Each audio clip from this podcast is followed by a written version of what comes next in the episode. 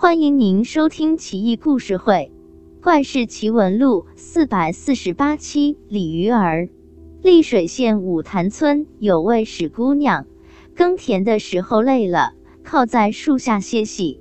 忽然，一个浑身长满鳞甲、头上长角、四爪尖利的怪物冲了过来，一下子窜到史姑娘的肚子上。史姑娘尖叫一声。那东西一溜烟逃走了。不久后，史姑娘就怀了孕，一个多月就生了。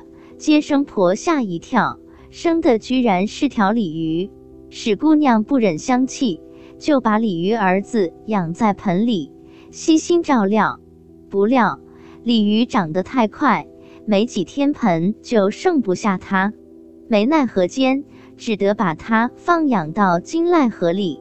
史姑娘每天到河边探望儿子，给他撒些粮食、饵料什么的。鲤鱼儿子也极通人性，一见亲娘就摇尾巴，吃的也欢实。史姑娘很是欣慰。有人来割水草，眼神不好，居然误伤鲤鱼，把它的尾巴都给割断了。鲤鱼惨叫一声，跃出水面，径直游向太湖。顿时风雨交加，电闪雷鸣。史姑娘捧着鲤鱼儿子的尾巴，心疼不已，任凭风吹雨打，嚎啕大哭起来。从那以后，史姑娘抑郁成疾。史家虽然莫名其妙的发了财，家境越来越好，可史姑娘思念鲤鱼心切，一天天消瘦下来。她日日到河边，眼巴巴盼着。希望鲤鱼儿子能回来，但总是事与愿违。不久，史姑娘病逝，遵照她的遗嘱，家人将她葬在金濑河边，她鲤鱼儿子断尾巴的地方。后来，每年寒食节，断尾巴鲤鱼儿子都带着一群鱼来到母亲墓前，上下翻飞跳跃，以寄哀思。乡里百姓看到这一幕。无不感慨垂泪。一日，外地来了一位渔民李黑塔，看见断尾巴鲤鱼和身后那群鱼，喜出望外，立刻撒网捕鱼。一网下去，所获甚丰，渔网拖出水面沉甸甸的。李黑塔不禁眉开眼笑。打开渔网之后，翻开一堆活蹦乱跳的鲤鱼。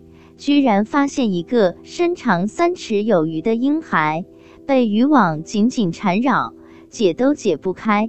正巧一位道士从岸边经过，李黑塔连忙向道士求教。道士说：“烧些铁汁来，给这婴孩灌下，渔网就能解开。”李黑塔瞠目结舌：“啊，给他喝铁汁？道长，你也太狠了吧！”道士拈须微笑道：“听我的，没错。水中捞出婴孩，又这么硕大，不怪异吗？怪异之人，当用非常之法解之。”李黑塔想想也是，只得停船靠岸，架锅烧铁汁，给婴孩灌了进去。这一灌不打紧，层层缠绕的渔网顿时消解，这才看清楚婴孩的庐山真面目。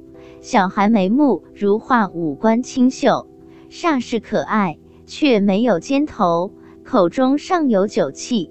一见人围观，婴孩拍手大笑，口中酒气冲得大家一阵眩晕。李黑塔极为惊惧，连忙将婴孩投入江中。婴孩一入水便恢复原样，化成断尾鲤鱼，迅速游走。当地人赶来。向李黑塔说起断尾巴鲤鱼儿子的事，李黑塔不禁惊道：“幸亏没伤他性命，否则岂不是罪孽？”从此以后，李黑塔再也不打鱼了。